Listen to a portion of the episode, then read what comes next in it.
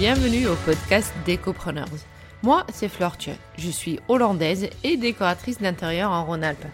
J'ai créé les Décopreneurs en septembre 2020 et ce podcast est destiné aux architectes et décorateurs d'intérieur.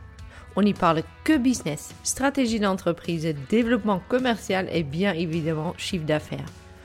Ce podcast est fait pour que tu avances dans ton business de décoration ou architecte d'intérieur, que tu ne fais pas les mêmes erreurs que moi et qu'on apprend tous un peu plus tous les jours. Pas de bullshit, pas de blabla, que ce qu'il faut pour faire une sorte que ton côté créa peut être vraiment bien soutenu par ton entreprise. Allez, on y va Salut Jennifer Salut François. Ça va? Ça va super. Merci d'être là avec moi. Pardon. Je suis ravie d'être avec toi aussi. Bah, je suis ravie que tu es avec moi. Euh, en fait, tu es avec moi, tu m'as envoyé un mail il n'y a pas si longtemps, puisque tu as une entreprise euh, qui est basée euh, dans un pays qui m'est très cher qui est le mien. en fait, on, a échangé nos places. Tu es une Française aux Pays-Bas, donc moi je suis une Hollandaise en France. Est-ce que tu peux me parler un peu de comment tu es arrivé déjà là et à ton entreprise euh, Je suis arrivée aux Pays-Bas en 2017, il y a 4 ans et demi. Euh, J'habitais en, région parisienne et avec mon conjoint, il était toujours question de, partir à l'étranger à, un moment donné dans nos carrières, tout en respectant l'un et l'autre les, choix professionnels. Euh, il s'agissait pas qu'il y en ait un qui fasse un, effort de, suivre l'autre en, mettant sa carrière de côté. Mhm. Donc on a fait un peu l'analyse des pays qui nous intéressaient et les Pays-Bas, euh, finalement, les Pays-Bas ont gagné et on a déménagé euh, en mars 2017. À ce moment-là, j'étais responsable RH et, et j'ai pu retrouver un poste dans dans cette filière-là. C'est chouette.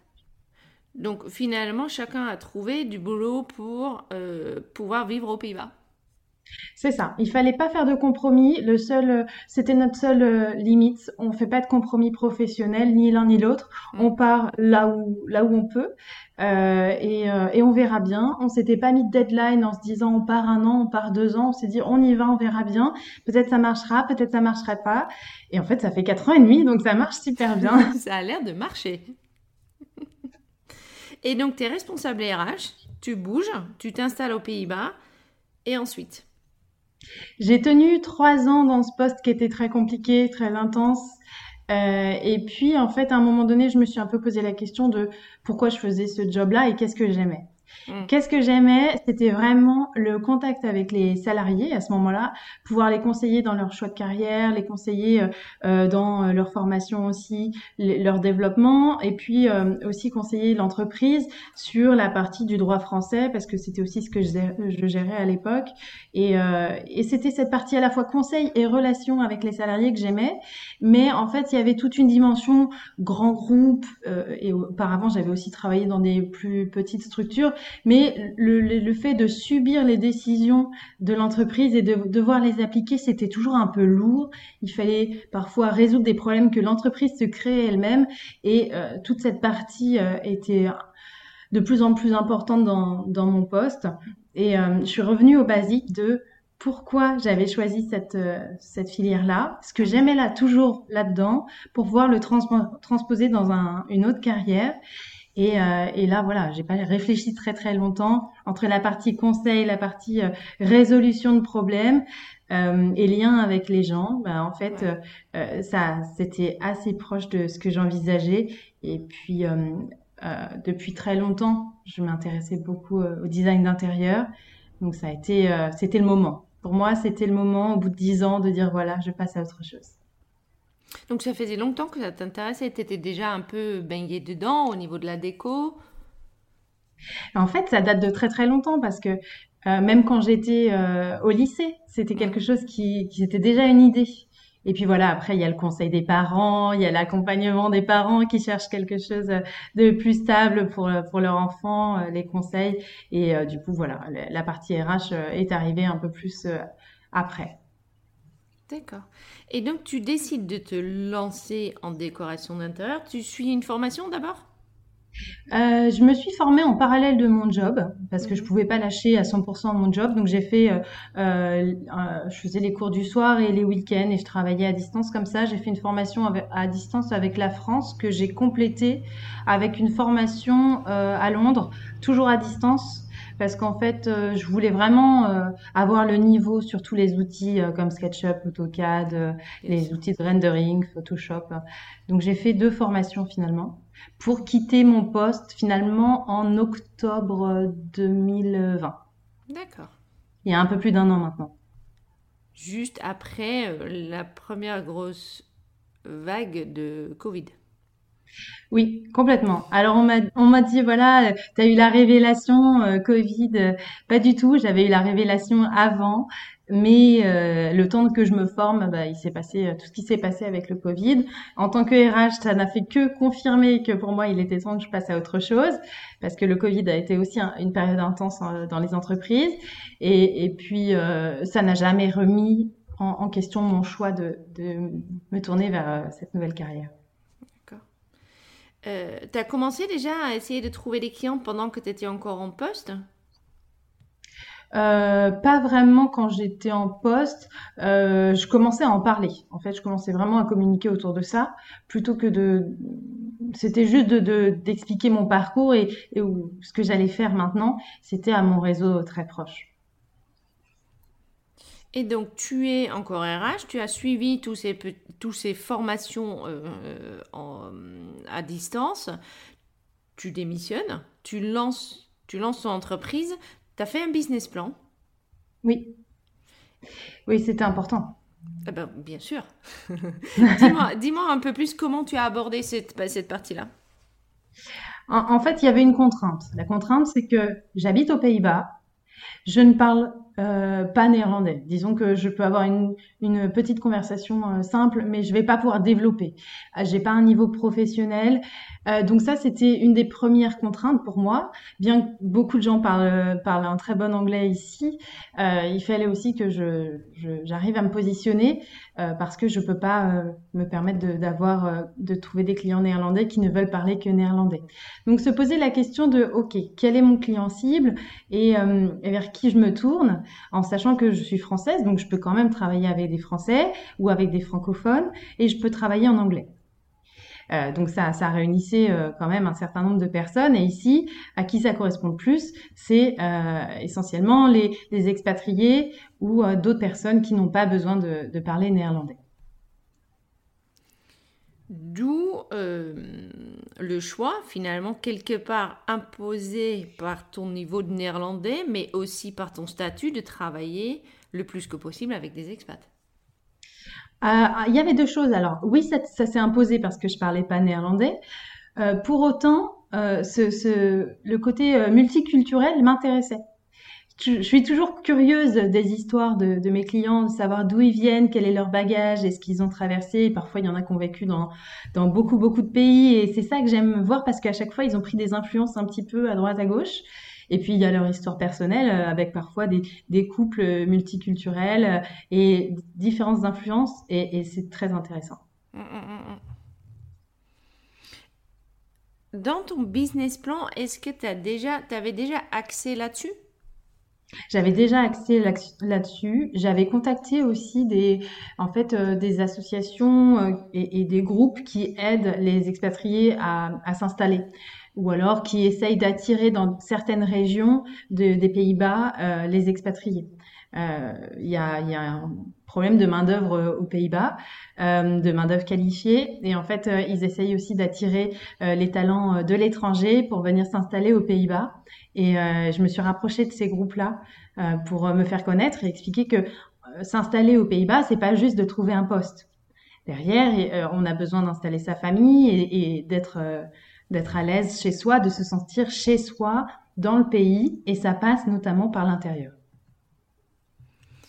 Donc tu, t'es axé sur ces groupes-là. Euh, finalement, tu as vraiment trouvé une niche tu, tu, dans laquelle toi, tu es quand même très bien placé puisque tu comprends ce que ça fait quand tu arrives dans un pays et que tu connais pas tout. C'est ça? C'est ça, j'ai eu cette expérience-là. En fait, je, quand je suis arrivée, je cherchais où est-ce qu'on pouvait, euh, euh, comment je pouvais installer, euh, le, vu que l'architecture est très différente, comment je peux aménager l'intérieur, où est-ce que je vais, quelles sont les, marques que je ne connaissais pas, qu'on connaît pas quand on est en France finalement. Et, et c'était intéressant de pouvoir apporter cette expertise-là à d'autres personnes qui cherchent comment se sentir bien. Et ça, c'est important. Et puis, on n'a pas forcément le temps. Quand on vient pour un poste, on est à 100% focus. On essaye, quand on a des enfants, on essaye que les enfants soient le mieux possible dans leur nouvelle école et que tout le monde s'acclimate bien. Et la partie intérieure est un peu délaissée. Et puis, on se dit, on ouvrira les cartons au fur et à mesure. Euh, mais on se sent pas forcément bien tout de suite. Hum, hum, hum. Ce qui est quand même important dans la mesure où quand on arrive dans un nouveau pays, euh, on a besoin de se sentir... Euh, déjà aujourd'hui, quand on déménage à l'intérieur de notre propre pays, cette petite cette, période où tu es dans les cartons, elle n'est pas super sympa, t'es pas forcément bien, tu trouves pas tout, et parfois ça peut prendre quand même pas mal de temps parce que comme tu dis, tu as besoin de mettre en place beaucoup d'autres choses que juste défaire tes cartons. Maintenant, quand tu changes de pays, euh, c'est encore plus vrai puisque tu dois chercher déjà euh, ta place dans cette nouvelle pays, dans ce nouvel, nouveau pays, cette nouvelle société où tu connais absolument pas les codes. Moi, je suis quand même pour le coup bien placée pour te dire que les Néerlandais ne fonctionnent pas forcément comme les Français. Hein, il, y a un petit, il y a une petite différence. Et donc, du coup, tu es vraiment, euh, j'ai pas envie de dire mal à l'aise. Euh, parce que c'est pas le mot, mais c'est le mot qui me vient, mais t'es t'es euh, pas bien, t'es pas voilà. Donc c'est là où toi effectivement tu as ton, ton un, vrai parti à apporter. Est-ce que tu tu as développé de la communication autour de justement ce, cette espèce de peut-être un peu de mal-être? Est-ce que tu as d'autres mots pour ça? Euh, J'essaye pas forcément de, de mettre des mots euh, sur euh, sur cette sensation-là où on est un peu entre deux eaux et on ne sait pas forcément trouver trouver sa place. Euh, ça prend un certain temps. J'essaye pas forcément de, de, faire une analyse un peu psychologique sur ça.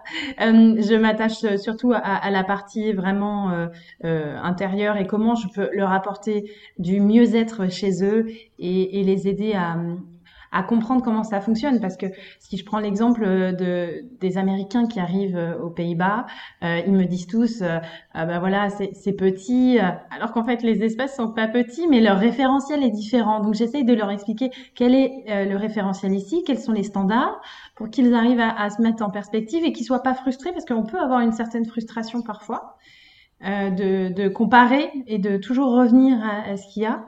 Donc je, je, leur explique que voilà d'avoir euh, une maison qui fait 100 euh, euh, ou 130 mètres carrés, c'est pas petit, alors que eux, pour eux là-bas, ça peut être petit. Donc c'est des choses comme ça. Voilà, réexpliquer que c'est un plus petit pays, que finalement on vit aussi pas mal dehors et aussi beaucoup dans les intérieurs, et, c'est un, juste un autre lifestyle qui vont qui vont prendre au fur et à mesure. C'est clair. À Paris, 130 mètres carrés, c'est énorme. Absolument. Mais c'est effectivement, c'est un changement de référencement finalement. Euh, dans, dans, tout ce que tu mets en avant sur ton site ou sur, sur ta communication, est-ce que là, euh, tu as, mis tout ça, euh, comment dire, comment tu as hum, mis en place ta communication par rapport à ce que tu as mis dans ton business plan et ce groupe de niche en fait que tu à qui tu t'adresses parce que tu travailles non seulement, faut le dire quand même, tu travailles non seulement avec des expats euh, aux Pays-Bas, tu travailles aussi avec euh, à distance avec des Français. Tu travailles aussi en Belgique à distance, j'imagine. Est-ce que tu peux me faire un peu plus le topo de avec qui est-ce que tu travailles et comment ça se fait que tu travailles spécifiquement avec ces groupes-là? En fait, aux Pays-Bas, je vais travailler beaucoup avec euh, les expatriés, euh, qu'ils soient français ou qu'ils soient euh, qui viennent d'autres pays. donc, je vais travailler que soit en français, soit en anglais. Et, et, dans ce cas-là, en fait, c'est surtout mon parcours qui, qui sert d'exemple. Je m'appuie beaucoup sur ce que j'ai vécu, d'arriver ici, d'avoir des dimensions d'habitat beaucoup très différentes, en fait, beaucoup plus allongées, une autre luminosité, des choses comme ça. et ça, ça me permet d'expliquer et de savoir comment je peux aménager les intérieurs parce que ça peut être plus grand, mais ça peut aussi ne pas être forcément très simple à, à meubler. Euh, donc il y a aussi tout ça à expliquer et, et, je prends mon exemple. Pour la partie Belgique et la France, c'est euh, un réseau naturel qui s'est fait et euh, parfois ce sont aussi les influences néerlandaises parce que on pense toujours que euh, quand on est aux Pays-Bas, c'est le design scandinave, ce qui est pas vrai. Les, les Pays-Bas ont leur propre style et ils ont beaucoup beaucoup de marques qui sont très forts aussi. Euh, donc en fait, j'apporte une influence qui va être un peu un mix de euh, parce que je vis à l'étranger et que j'ai vu autre chose, je vais avoir des clients en France ou en Belgique qui recherchent pas uniquement un style français ou un style belge, mais plutôt euh, différentes influences. Donc c'est plus ça que je vais apporter. Et tu communiques là-dessus? Absolument. Mm, mm, mm. Est-ce que tu as l'impression que ton style à toi, il change? Pas vraiment. Euh, je dirais pas qu'il change. Je dirais plutôt que euh, j'ai j'ai un plus grand catalogue qu'avant. Donc euh, je vais, vu qu'il y a beaucoup de marques belges qui se sont développées, les Néerlandais ont leur propre style et, j'arrive à mixer en fait les influences françaises avec les influences néerlandaises en, piquant quelques idées chez les Belges. Et, voilà, on, on s'aperçoit en fait où sont les points forts de chaque pays et euh, je sais que si je cherche, euh, par exemple, des tapis, je vais plutôt aller dans un pays plutôt qu'un autre. Et c'est ça que je cherche. Est-ce que euh, j'aimerais bien revenir un tout petit peu en arrière et comprendre de ton premier client Mon premier client, le... alors il y a le premier client en France et il y a le premier client aux Pays-Bas. Bah, les deux, je veux juste savoir comment tu les as. Qu'est-ce que tu as fait pour qu'ils ont venu à toi et qui t'ont fait confiance? Le premier client euh, aux Pays-Bas, il se trouve que c'était une Française expatriée euh, aux Pays-Bas depuis euh, 10 ans, qui avait aussi vécu en Indonésie. Euh, elle avait euh, même euh, un de ses enfants nés là-bas. Donc en fait, grosse influence aussi de, de l'Indonésie. Elle était revenue aux, Pays-Bas s'installer plus durablement, mais toujours voilà avec sa famille en France. Et en fait, elle m'a fait confiance parce qu'elle a mis un message dans un, un groupe d'entrepreneurs français en expliquant qu'elle venait d'acheter un nouvel appartement à Amsterdam, qu'elle cherchait un designer d'intérieur. J'ai répondu à, à, son message en disant que j'étais euh, disponible et qu'on pouvait échanger. Il devait être 21h euh, un soir de semaine, un mardi, je crois, ou mercredi. Et elle me dit voilà, euh, j'ai trois enfants, je suis enceinte du quatrième, j'ai un gros boulot, mon mari est à distance, mais il faut que je gère mon nouvel appart parce que je vais bientôt déménager, j'ai besoin d'aide. Est-ce qu'on peut s'appeler tout de suite? Et il était 21 heures passées, et en fait j'ai senti que c'était le genre de personne qui allait être bookée de 6 heures du matin jusqu'à 21 heures et que le seul moment où je pouvais lui parler, c'était c'était le soir. Et on s'est parlé pendant une heure. Elle a bien aimé mon approche euh, assez euh, euh, où j'allais tout gérer en fait pour elle et que j'allais suivre le timing, que j'allais pouvoir la qu'elle pouvait tout me déléguer, c'était absolument pas un souci. Elle a bien aimé aussi que je sois disponible le soir et que je comprenne que en fait je faisais pas du 9h 17h et plutôt que j'allais pouvoir m'adapter à ses horaires et effectivement c'est comme ça que j'ai remporté le contrat. Juste, il y a une question qui me vient pour le coup. Est-ce que tu as promis quelque chose? Tu n'étais pas sûr de pouvoir livrer? Euh, non, je fais pas ça. Non, non, je fais pas ça. Euh, euh, si les timings sont serrés, dans ce cas-là, j'explique qu'il va falloir être très réactif et que je peux pas prendre les décisions à leur place. Ça, c'est impératif qu'ils gardent en tête que moi, je leur propose des choses. À la fin, ce sont toujours eux les décisionnaires. S'ils mettent trois semaines à se décider, ce sont les trois semaines que euh, qui pourront pas mettre en place pour le pour le chantier. Donc c'est à eux de décider après. D'accord. Donc ça c'est ta première cliente française. Oui. Euh, non, enfin française aux Pays-Bas. Aux Pays-Bas. Et euh, pour le coup les clients à l'étranger. Et en France, le premier client, en fait, je l'ai trouvé sur euh, euh, bah, au moment où j'ai lancé mon groupe, euh, ma page Facebook et Instagram. Et en fait, j'ai été suivie par euh, mon, mon, réseau personnel. Et c'est l'épouse d'un d'un garçon qui était avec moi en, école de commerce à Lyon à l'époque, qui m'a suivi et qui a bien aimé et elle a eu besoin que je refasse son, son cabinet de sophrologie en, région lyonnaise. Et voilà, elle m'a expliqué qu'elle savait pas trop ce qu'elle voulait, mais qu'elle savait déjà ce qu'elle aimait, ce qu'elle aimait pas, euh, et puis dans ce cas-là, on a commencé à travailler ensemble et elle m'a fait confiance dès le début parce qu'en fait, elle venait aussi de se reconvertir dans la sophrologie et elle voulait donner aussi sa chance à quelqu'un parce qu'on lui avait aussi fait confiance euh, quand elle s'était reconvertie. Mm, mm. Excellent.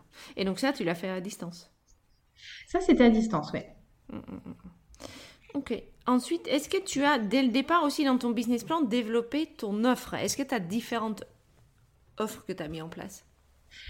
oui, euh, j'avais beaucoup plus d'offres euh, au démarrage. Mmh. J'avais un peu plus segmenté. Euh, et puis en fait, au bout de deux mois, trois mois, je me suis aperçue que les clients qui visitaient mon site étaient un peu perdus dans, dans les offres parce qu'il y en avait cinq au démarrage et que cinq c'était trop, ils savaient plus où se positionner. Et quand ils me contactaient, alors soit ils, passaient leur chemin parce qu'ils étaient un peu perdus, ils savaient plus ce que je faisais, ou alors ils me contactaient et en, toujours en me disant voilà, l'offre qui m'intéresse, c'est la moins chère. Euh, alors qu'au final, en, analysant tout ça, c'était pas forcément celle qui correspondait. Donc je crois que c'est au bout de deux mois, deux mois et demi, euh, quelque chose comme ça, j'ai simplifié. J'ai euh, revu toutes les offres. Et bah ça, c'est juste le début, hein, c'est l'expérience du début où on s'est dit, bah voilà, je simplifie. Donc maintenant, c'est soit effectivement à distance, pièce par pièce, ou alors euh, sur place euh, avec des rendus 3D et l'accompagnement. Ou alors du sur-mesure. Et le sur-mesure ça peut ça va inclure les plans ça va inclure le suivi de chantier. Ça peut être aussi juste une heure de, de consulting. Et, euh, et là voilà. Ça fait que trois offres. Le sur-mesure à distance ou vraiment le, le projet 3D est-ce que tu peux me parler des différences pour le coup euh, parce que je pense qu'il doit y en avoir. Genre, ici, je sais qu'en France, la visite conseil, c'est quelque chose qui est extrêmement bien développé. Ça se fait beaucoup. Est-ce que ça se fait autant, en fait, aux Pays-Bas? Pas forcément, non. En fait, ils ont besoin d'être convaincus que ça va fonctionner. Donc, ils vont chercher plutôt des recommandations. Ils vont chercher euh, à, à confirmer euh, leur décision de travailler avec moi, ah, ils n'ont pas forcément besoin que je vienne, euh, je vienne voir. Hmm. Et, généralement, les personnes que, à qui je rends visite d'abord, ce sont les Français expatriés aux Pays-Bas. Euh, c'est plus eux, donc oui, il y a, y a, plus ce côté un peu latin qui a besoin de la, du relationnel, en fait, je pense. D'accord. Est-ce que tu peux me parler un peu de, de, de ce que tu ressens, toi, euh, vis-à-vis de ta clientèle, le fait que tu es un clientèle extrêmement international, est-ce que tu as, l'impression qu'il y a un besoin supplémentaire? Euh, Le besoin, je dirais, c'est plus un besoin humain d'être rassuré. Mm, mm. De dire ça va bien se passer, on va faire votre intérieur qui va vous correspondre et qui va pas simplement être euh, une page de magazine ou alors ressembler à un showroom que vous pouvez voir à Amsterdam ou ailleurs, euh, parce qu'en fait, ça leur correspond pas. Donc quand, ils me contactent, c'est aussi parce qu'ils sont un peu perdus entre ce qu'ils voient directement euh, aux Pays-Bas et, leurs influences. Ça ça marche pas forcément ensemble. Donc ils me contactent un peu pour que je remette tout ça à plat et que je personnalise beaucoup leur intérieur et, et que j'aménage, que j'optimise l'espace pour correspondre à leurs besoins. Euh, donc ils ont besoin d'être rassurés dans l'accompagnement pour qu'à la fin, ça puisse mm. correspondre à, ce qu'ils avaient en tête. Parce que finalement, le design, le, le, les intérieurs néerlandaises, on va dire ça comme ça, euh, ont quand même une, empreinte assez forte. C'est quand même, je sais qu'on n'en parle pas du tout en France. On on, on, perçoit pas ça forcément comme un style. Hein. Euh, c'est ce que tu disais aussi, c'est que euh, quand on dit les Pays-Bas, tout le monde ici dit tout de suite Ah, scandinave. C'est pas du tout, en fait, euh, ce qui se passe aux Pays-Bas. Il y a un vrai mouvement de décoration d'intérieur qui est très propre au pays. Euh, est-ce que ça aussi, c'est déstabilisant, en fait, pour les clients que tu as? C'est déstabilisant, oui, parce qu'ils se reconnaissent pas forcément, en fait, ça les change beaucoup Donc en fait, ils, vont ils vont aimer des choses et puis finalement ils vont vouloir compléter et le mixer avec soit ce qu'ils ont déjà ramené de leur pays ou alors euh, ils vont chercher un peu plus à, à d'autres touches. Et euh, j'avais euh, l'exemple d'un couple néerlandais et turc et la, la dame turque cherchait toujours à rajouter des choses. Elle me disait mais là on peut mettre quelque chose d'autre et puis là on peut compléter. Et il y avait son influence turque, qui est beaucoup plus chargée en termes de décoration que ce qu'il peut y avoir aux Pays-Bas. Et elle voulait toujours ajouter, donc je tenais compte de ce qu'elle me, ce qu'elle souhaitait parce qu'elle, ça la rassurait d'avoir des objets. elle avait l'impression que sinon c'était vide.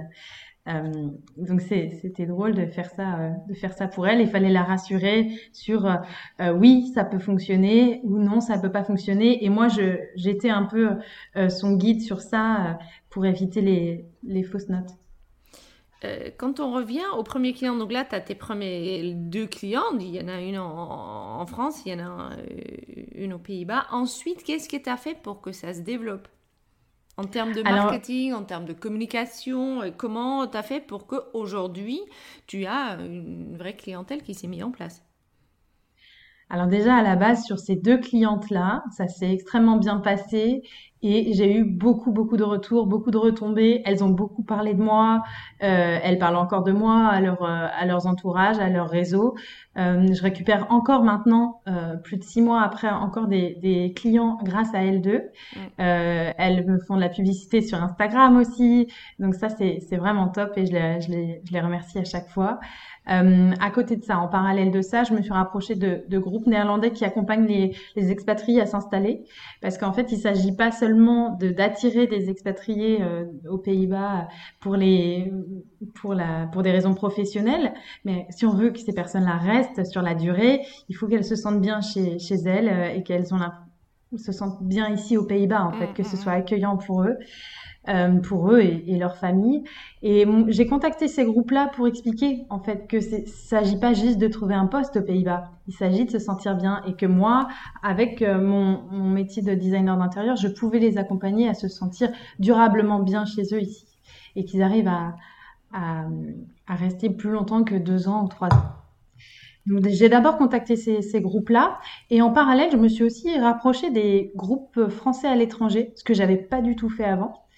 Euh, donc la chambre de commerce euh, aux Pays-Bas, euh, les, les, groupes d'entrepreneurs français aux Pays-Bas. Et on échange beaucoup. Il y a un fort réseau français de d'entraide. Et grâce à ces réseaux-là, il y a des personnes qui, dans ces groupes-là, ont, ont, aussi besoin d'accompagnement parce qu'elles sont arrivées de France. Et il y a beaucoup de gens qui arrivent aussi par amour, hein, qui suivent un conjoint néerlandais ou une conjointe néerlandaise, et qui ont, il y a un mix d'influence toujours. Euh, et j'arrive un peu pour, euh, pour calmer le jeu et, et rassurer tout le monde et que tout le monde retrouve sa place. Donc c'est surtout en relationnel en fait que tu fais. C'est du vrai réseau, réseautage. Oui, absolument. Mm, mm. Est-ce qu'il y a d'autres canaux que tu utilises? Euh, Il y a d'autres canaux. Euh, il y a la plateforme House sur mm. laquelle je suis aussi, euh, qui apporte des clients français essentiellement. D'accord. Ok. C'est une vraie niche. Hein. Et euh, je pense que euh, tu es dans ton expérience vraiment uniquement bien placé pour aider ces gens-là. Et donc, du coup, c'est une niche qui est pas qui est pas très qui est pas énorme mais en même temps tu as vraiment ta, ta place à exploiter là-dedans. Euh, c'est quand même important parce qu'en fait, euh, il y a quand même beaucoup d'expatriés qui viennent de, des quatre coins du monde, hein, aux Pays-Bas. Euh, c'est un pays très très dynamique. Et, et, en plus, il y a eu l'influence du Brexit où il y a aussi des sièges sociaux en Angleterre qui sont qui ont déménagé aux Pays-Bas. c'est souvent un pays un peu charnière en Europe où on peut venir travailler deux trois ans, puis finalement on s'y plaît, on achète un logement et puis on reste. Euh, c'est des, euh, des, histoires assez fréquentes qu'on entend ici. Et puis les Néerlandais voyagent beaucoup et euh, ramènent parfois un conjoint, une conjointe de l'étranger. Et puis voilà, en fait, ça, correspond à, ma cible. Donc il y en a plus que ce qu'on pourrait imaginer, oui. Est-ce que tu as fait, maintenant qu'on euh, est-ce qu'on peut parler un tout petit peu de justement euh, la déco d'intérieur qui est quand même quelque chose qui est marqué et bien développé là-bas? Est-ce que tu as pu mettre le doigt sur les différences entre la déco française et la décoration néerlandaise? Euh, les, différences, en fait, je pense que les différences, elles viennent du savoir-faire. Euh, de, des artisanats euh, plus développés dans, certains pays que d'autres. Euh, ici, aux Pays-Bas, et c'est un peu le cas aussi un peu en Belgique, il y a une expertise du bois et on va avoir beaucoup de, de, mobilier en bois brut. Et, euh, c'est ce qui plaît aussi, le côté très naturel, le côté bois brut, alors que euh, en, France, il, va y avoir aussi cette expertise-là, mais en fait, on va être obligé de passer euh, vraiment par un, un, petit artisan, alors qu'ici, c'est déjà à plus grosse échelle. c'est ce que j'observe. Et puis, euh, il y a aussi toute la partie euh, sur la, la porcelaine. Où, euh, en France, c'est très développé. Il y a aussi beaucoup de, de groupes, même des personnes qui font des DIY avec de, de la porcelaine, de l'argile, des choses comme ça. Et ici, c'est pas encore trop développé. Euh, c'est pas quelque chose qu'on observe. Et, et puis il y a des il y a des tendances. Hein. Il y a la grosse grosse tendance euh, verrière euh, en France euh, depuis quelques années, qui est encore très très d'actualité en, en métal ou en bois. Et ici très peu. Voilà, c'est plus des tendances et, et après les les, les expertises qui sont qui sont assez anciennes. Mmh, mmh, mmh, ok. C'est quoi la suite? La suite, c'est de continuer à, à développer. Euh, et en fait, euh, j'aimerais continuer en pouvant travailler avec quelqu'un. Euh, donc pour l'instant, j'ai pas encore rencontré cette personne, mais parce que c'est vraiment récent. Euh, mais euh, ça commence à me peser de travailler seule. Et euh, même si j'adore travailler pour mes clients, et mais pouvoir voilà conjuguer et apporter une autre expertise, d'avoir un binôme peut-être franco-néerlandais, ça pourrait être très intéressant, je pense. Oui, bien sûr. Il y a, il me semble, aux Pays-Bas aussi, mais ça c'est un petit aparté, euh, que des associations comme euh, il y en a ici, comme l'UFDI. Je sais qu'aux Pays-Bas, il y en a des associations pour les décorateurs d'intérieur. Oui, ça existe. Ça existe, ouais. Je sais que ça aide parfois euh, pas mal pour ceux qui se sentent un peu seuls. C'est vrai. Dans ton business plan sur les prochains 5 ans, donc tu, tu espères travailler avec quelqu'un, est-ce qu'il y a d'autres choses que tu as déjà mis en place aujourd'hui pour que effectivement d'ici 5 ans, euh, tu es toujours à ton compte, tu as assez des clients et que tu continues dans cette voie-là? En fait, euh, ça va vraiment être de, de pouvoir développer et d'utiliser ce que j'apprends maintenant parce que ces premiers clients-là, depuis, euh, depuis que je me suis lancée, me servent d'expérience. Donc au fur et à mesure, j'apprends des choses et euh, c'est vraiment de capitaliser sur ça pour, euh, dans, dans les cinq ans à venir, pouvoir développer et en fait élargir. si j'arrive à, à, créer un binôme franco-néerlandais, de pouvoir élargir aussi à, à, une cible néerlandaise intéressée par un, un binôme européen, je dirais. Et, et cette expérience euh, à la fois néerlandaise et, et euh, plutôt multiculturelle qui correspond un peu à ça. Euh, et puis euh, l'année prochaine aussi, ce qui est prévu, c'est de pouvoir travailler plus souvent euh, dans un espace de coworking. Aujourd'hui, je travaille essentiellement de chez moi et c'est intéressant parce que c'est très confortable.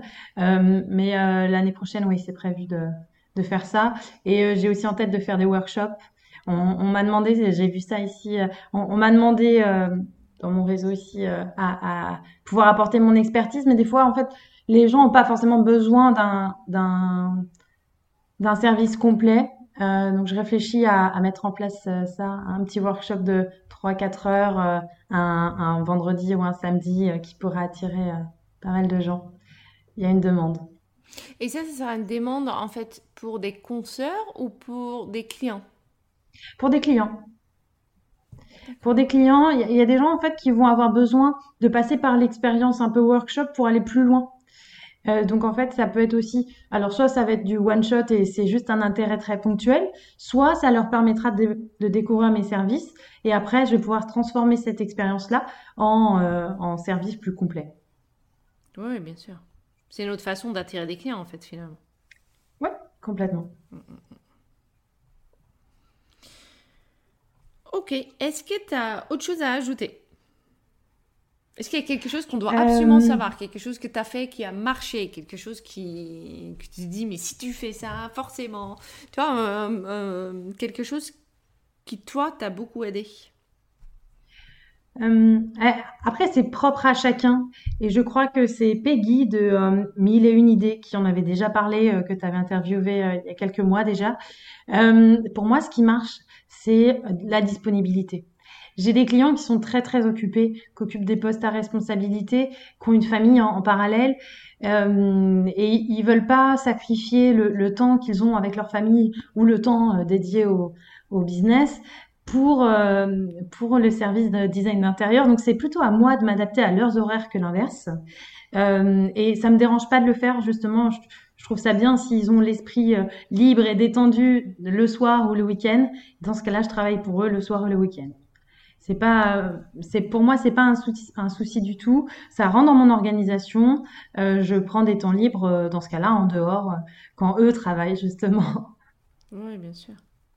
Donc ça, ça fonctionne à chaque fois quand j'explique, mais euh, qui me disent bah oui, mais je suis assez chargée, je suis en déplacement, je peux pas, euh, je peux pas trop vous recevoir. Euh, C'est pas grave. Samedi matin, vous faites quelque chose? Non? Et ben voilà, je viens samedi matin. Très bien. mm. Est-ce que quelque... euh, je reviens sur un truc parce qu'il y a une question qui me vient. Est-ce que ça veut dire que tous tes supports, tout ce que tu fais avec tes clients est fait en français et en anglais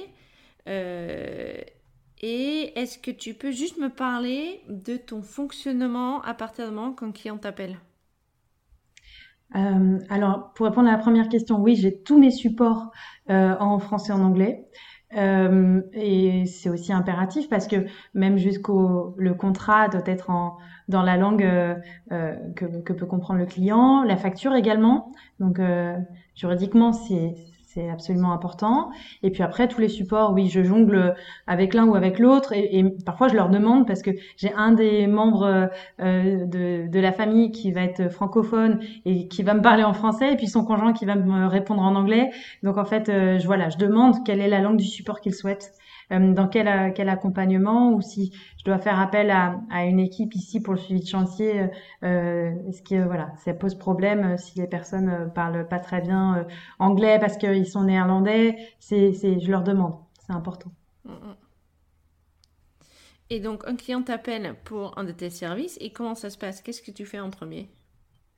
Euh, on, on définit le besoin. Je- J'essaie de comprendre au maximum euh, qu'est-ce qui pousse la personne à me contacter, euh, comment elle m'a connue aussi. C'est important de d'avoir euh, euh, l'historique, de savoir est-ce qu'elle a été recommandée, est-ce qu'elle m'a trouvé sur Instagram, sur Facebook euh, ou autre. Euh, comment elle est venue à moi, parce que après ça me permet d'analyser tout ça et de savoir quels sont les euh, quel est le parcours client en fait, euh, comment il, arrive jusqu'à moi et comment je peux améliorer tout ça. Euh, donc ça, c'est un, autre point de vue euh, de, de l'analyse. Et puis, j'analyse vraiment son besoin. Euh, on rentre en détail de, de euh, combien de personnes habitent le logement ou euh, quel est le besoin. Est-ce que c'est un lieu professionnel? Parce que j'ai aussi des lieux professionnels. Est-ce que c'est pour accueillir de la une patientèle? Donc voilà, on rentre dans le détail. Quel est le besoin Est-ce que c'est plutôt du design Est-ce que c'est plutôt du styling Euh, Et euh, et qu'est-ce qu'ils ont en tête? Est-ce qu'ils ont des influences? Est-ce qu'ils ont des inspirations? Et parfois, pas du tout. Et tout ça, ça se passe par téléphone au départ?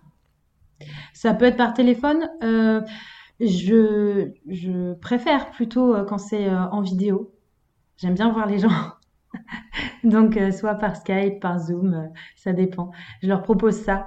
Et il y en a qui préfèrent par téléphone parce que ils sont dans le train et ils font ça entre deux. Et ensuite?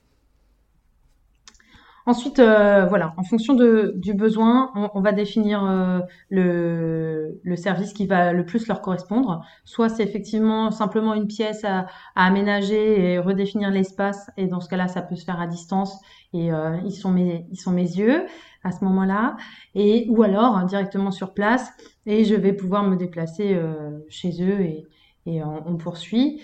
Euh, soit c'est des logements complets aussi. Euh, en fonction de, toutes leurs demandes et du besoin, je leur explique tout ce que je peux faire en fait, toute l'étendue de, mes services parce que ça peut aller de une heure de coaching à distance jusqu'à un projet livré clé en main.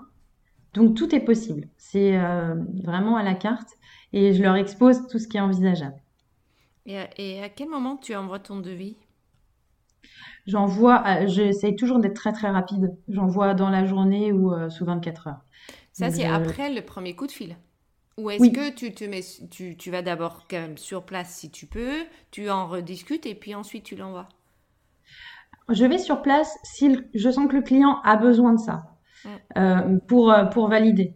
Euh, mais en, fait, il n'y en a pas tant que ça qui me demande une visite. En général, l'appel suffit.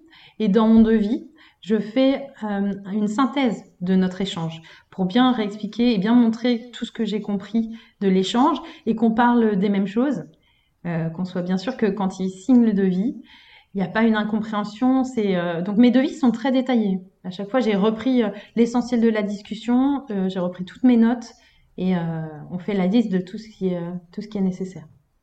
D'accord. Une fois le devis signé, forcément, c'est parti.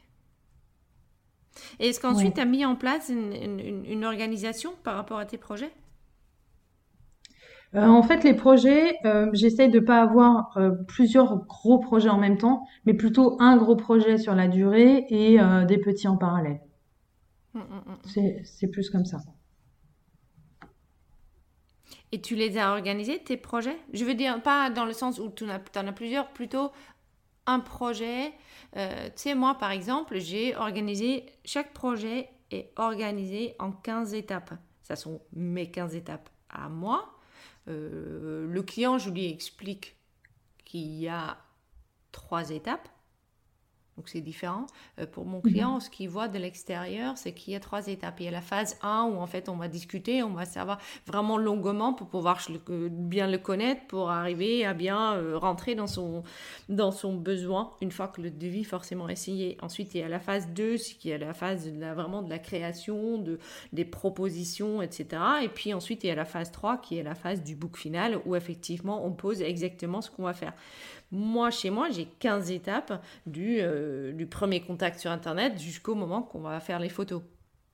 Est-ce que toi, tu as une organisation dans ce sens-là? Est-ce que tu as fait, mis quelque chose en place? Est-ce que tu as noté quelque chose de, comment est-ce que tu déroules de ton côté euh, tes projets?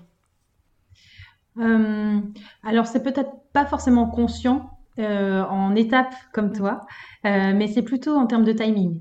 Je vais plutôt gérer le timing et observer de ne pas passer trop de temps et de passer juste le temps nécessaire sur le projet pour pas dépasser et, euh, euh, ne pas perdre de, de temps ou d'argent sur ces projets-là. Euh, donc je vais plutôt fonctionner par, euh, par tranche horaire dédiée à ces projets. Donc je sais que le lundi matin, ça va être tel projet et j'anticipe mes semaines comme ça au fur et à mesure euh, pour ne pas dépasser et puis pour ne pas dépasser sur le projet et ne pas me laisser dépasser donc, je me garde des plages horaires pour des calls clients mm. ou, euh, ou alors pour de la, de la veille, en fait, pour de la recherche, euh, la découverte et euh, des plages horaires aussi pour les réseaux sociaux et la communication, remettre à jour le site internet. Donc voilà, je fonctionne plutôt par plage horaire comme ça. Et puis en fait, légalement, pour le système d'impôt néerlandais, je dois être en mesure de fournir mon temps de travail et les preuves de, des horaires de travail. Euh, ça, ça peut être euh, demandé en cas de, contrôle fiscal. Donc en fait, ça m'aide aussi à, jongler sur ça et je sais combien de temps j'y passe. Ça se passe pas comme ça en France. Hein. Non, c'est vrai? Non. J'ai pas l'impression. Bah, moi, je suis un auto-entrepreneur, donc quelque part, effectivement, moi, je déclare juste euh, l'argent qui rentre. et puis, il y a personne qui va me dire combien d'heures je dois mettre en face, en fait je pense qu'ici, si jamais tu as un contrôle fiscal, il faut que tu mettes tes devis en face, plus, plus qu'autre chose. Tu vois, Si mhm. tu les fais en 4 heures, 6 heures ou 8 heures, euh, j'ai pas l'impression que ça. Ok. Est-ce que tu fais quelque chose à la fin d'un projet? Euh, alors ça dépend du type de projet parce que un, petit projet euh, à distance, ça va pas être la même chose. Il n'y a pas une présentation qui se fait de la même façon que, si je dois aller sur place pour présenter le, projet.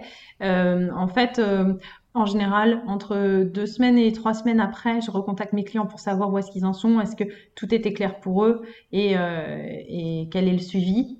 Et en fait, ça arrive que finalement, ils se sentent un peu perdus avec tout ce que j'ai réenvoyé et ils sont contents du résultat, mais ils savent plus finalement par où commencer parce que c'était trop.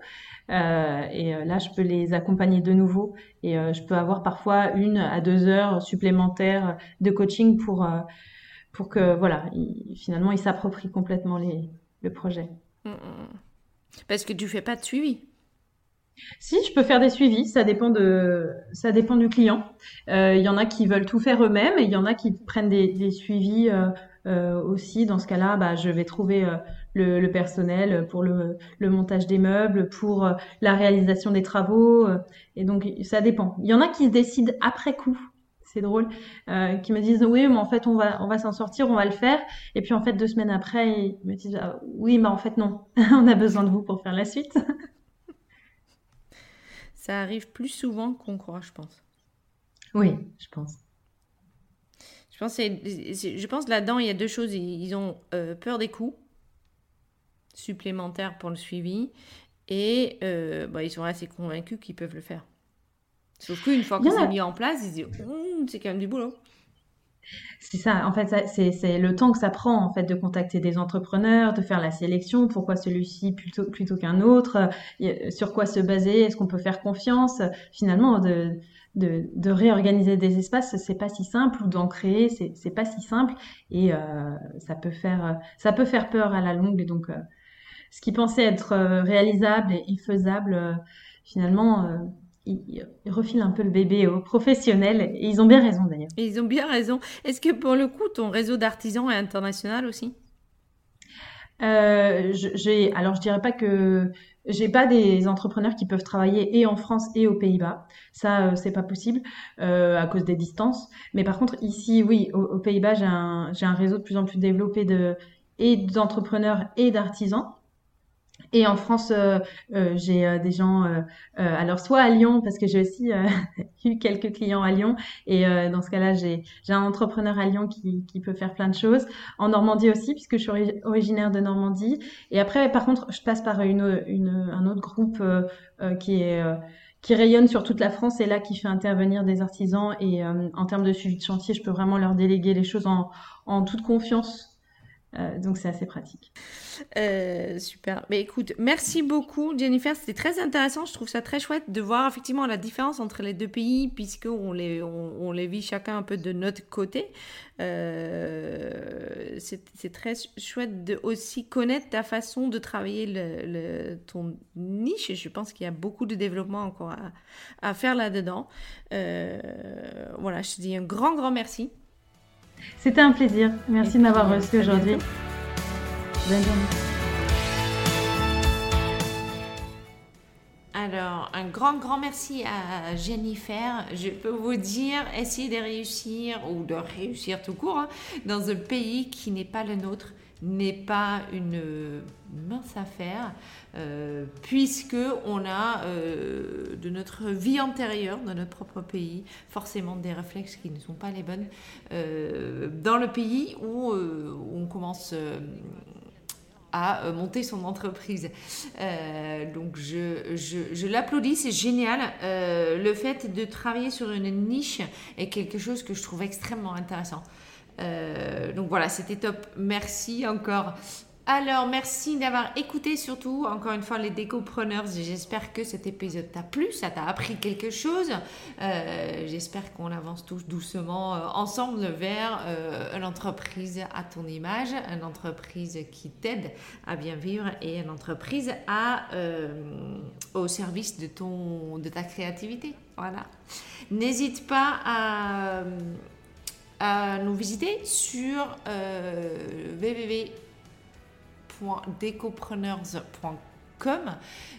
ou, euh, et c'est là où euh, je suis le plus sur Instagram, Decopreneurs underscore business underscore podcast. N'hésite surtout pas aussi de m'envoyer des petits messages, des petits euh, coucou, des petits ça m'aide.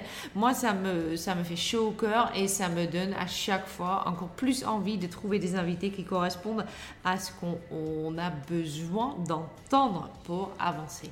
Voilà, je te dis un grand, grand merci et à très bientôt. Ciao